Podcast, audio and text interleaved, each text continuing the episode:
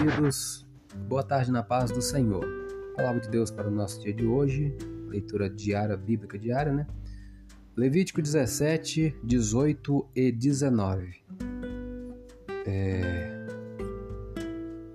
Antes, porém, vamos falar aqui sobre a doutrina da expiação pelo sangue, que tem como referência Levítico 16, 30, 17, 11 e 2 Coríntios 5, 21. Vamos estar lendo esses três versículos para os queridos entenderem a explicação que eu vou ler aqui. Levítico 16:30 diz: Então o sacerdote oferecerá um para expiação do pecado e o outro para holocausto, e o sacerdote fará por ela a expiação do fluxo da sua imundícia perante o Senhor. Aqui, quando fala um para a expiação do pecado e o outro para o holocausto, está falando das duas rolas ou dois pombinhos. É, 17:11 diz assim: Porque a alma da carne está no sangue, pelo que vou tenho dado sobre o altar, para fazer expiação pela vossa alma, porquanto é o sangue que fará expiação pela alma. Vamos lá em 2 Coríntios, que é no Novo Testamento, segunda carta de Paulo aos irmãos em Coríntios, capítulo 5, versículo 21. Vamos ver o que, que diz aqui. 2 Coríntios 5, 21. Diz assim a palavra do Senhor. Aquele que não conheceu o pecado, o fez pecado por nós, para que nele fôssemos feitos justiça de Deus. Agora vamos estar lendo aqui. Há quatro grandes palavras doutrinárias empregadas na Bíblia para nos revelar a extensão do valor da morte de Jesus, isto é, do seu sangue remidor. Tão vasto e infinito é o escopo da obra efetuada por Jesus que uma só palavra não pode resumi-la. As quatro palavras são expiação, que é a salvação quanto ao seu alcance, esse alcance é infinito. Redenção é a salvação em relação ao pecado. Propiciação é a salvação quanto ao homem como transgressor. E imputação é a salvação quanto à sua credibilidade, isto é, a justiça de Deus creditada em nossa conta pela fé em Deus. Definição: tecnicamente, espiar significa cobrir. A primeira menção da palavra na Bíblia ocorre em Gênesis 6,14, onde betumarás e calafetarás correspondem ao hebraico kafar, cobrir. Biblicamente, teologicamente, espiar é pagar ou remir as culpas de alguém mediante um sacrifício reparador exigido e propiciador. É morrer como substituto condenado, como fez Jesus. Sem expiação não há perdão. A expiação aplaca o legislador por satisfazer a sua lei, violada pela culpa, pecado como ato. Levítico 5 e manchada, ultrajada pelo pecado como natureza. Levítico 4 e também o, o torna benevolente para com o transgressor, salvando-o essa decorrência da expiação é chamada propiciação. É, razão da necessidade da expiação, a santidade de Deus e da sua lei. Sem expiação, para dar uma satisfação à lei, essa lei seria vã. A fé do Novo Testamento não anula a lei. A pecaminosidade da natureza do homem também tornou necessária a expiação divina. Vamos para mais uma explicação aqui.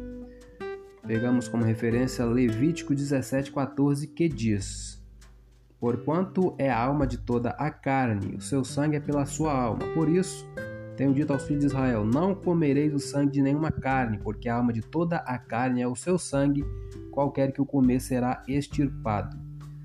Vamos pegar também Êxodo 31:14 como referência. Êxodo 31:14 vai nos dizer o seguinte: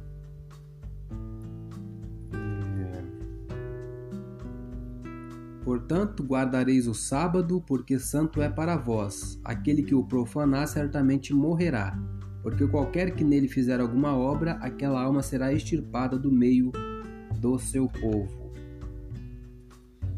É comum no Pentateuco a expressão aquela alma será extirpada, será eliminada. Só lembrando que Pentateuco significa os cinco primeiros livros, que são os cinco livros de Moisés: Gênesis, Êxodo, Levítico, Números, Deuteronômio. Significa, está falando da expressão aquela alma será extirpada. Significa será morta? Parece que sim, meditando bem e comparando as duas declarações de Êxodo 31:14. A primeira declaração fala em morrer, a segunda em extirpar. Se examinarmos detidamente Levítico 17 em diante, veremos que extirpar e eliminar equivale a ser morto. Já estamos com seis minutos de gravação. Vamos falar algumas coisinhas aqui ainda. Vou falar sobre a mentira, Levítico 19, 11. Diz assim: Não furtareis, nem mentireis, nem usareis de falsidade cada um com o seu próximo. É... Espírito de mentira.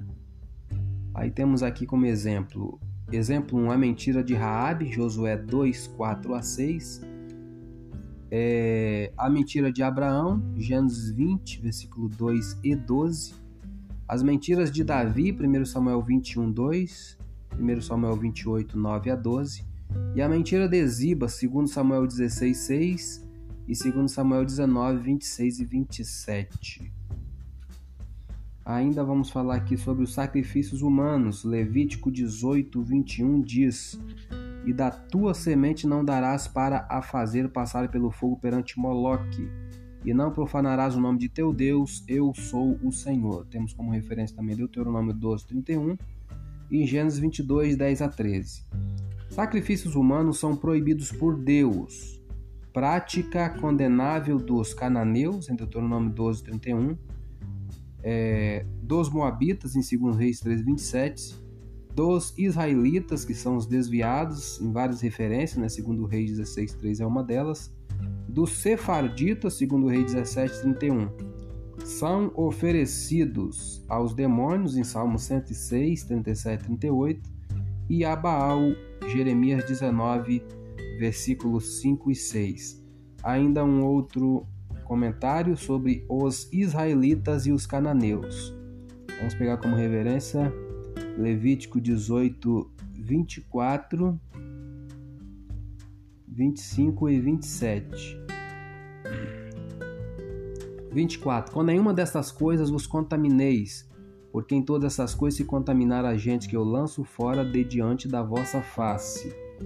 25. Pelo que a terra está contaminada, e eu visitarei sobre ela a sua iniquidade, e a terra vomitará os seus moradores. E 27, porque todas estas abominações fizeram os homens desta terra que nela estavam antes de vós, e a terra foi contaminada. Temos outras referências, né? Vamos ficar só com essa. Canaã, cananeus e os israelitas. Porque Deus ordenou a destruição dos povos cananeus e deu a sua terra aos israelitas? Resposta: Tratava-se de um juízo contra aqueles povos super ímpios em idolatria, vícios, imoralidade, violência, impiedade, feitiçaria e incredulidade. Outros sim, os israelitas foram estabelecidos por Deus em Canaã e ocuparam o lugar dos povos cananeus, não porque os israelitas fossem bons e merecedores, mas primeiro porque o Senhor é bom, é Salmo 136, 21, porque os amava Deuteronômio 7, 1, por causa da promessa que Deus fez aos patriarcas, Deuteronômio 9, e conferir o nosso caso hoje, Tito 3, 5. Já estamos chegando a 10 minutos, até o 19. Vamos falar um pouco sobre a tatuagem, que é bem interessante também. Muitos é, aprovam, outros não aprovam. Levítico 19, 28 diz: pelos mortos não dareis golpes na vossa carne, nem fareis marca alguma sobre vós. Eu sou o Senhor. Tem outras referências, né? É, tatuagem e outras indecentes, imorais, desavergonhadas e idolátricas marcas feitas no corpo. As referências bíblicas que se seguem devem ser lidas, examinadas e estudadas à luz do seu texto bíblico original. Nem fareis marca alguma sobre vós, eu sou o Senhor, adverte a palavra de Deus, Levítico 19, 28, que acabamos de ler. As práticas idolátricas e desavergonhadas dos povos vizinhos do povo de Deus do Antigo Testamento, que é Israel, esses povos ímpios e idólatras levavam ou levaram tais práticas repulsivas para Israel, o povo de Deus. Israel estava então em grande parte desviado dos santos caminhos do Senhor, apesar do ministério incessante da palavra de Deus pelos santos profetas da época. As principais passagens da Sagrada Escritura sobre o assunto são várias, né? 1 Reis 14, 1 Reis 15, 1 Reis 16 e vários outros. Alguns dos povos pagãos que fizeram Israel pecar, Isaías 17, 8. Ver também a marca da futura besta do livro de Apocalipse e a similitude dos seus detalhes à tatuagem já abordada nos tempos do Antigo Testamento. Já estamos em 11 minutos de gravação, chegamos ao final. Lembrando que hoje a leitura foi sobre Levítico 17, 18 e 19. Eu sou Elias Rodrigues essa foi mais uma leitura bíblica diária de hoje. Compartilhe esse áudio com seu grupo de amigos. Que Deus nos abençoe. Amém.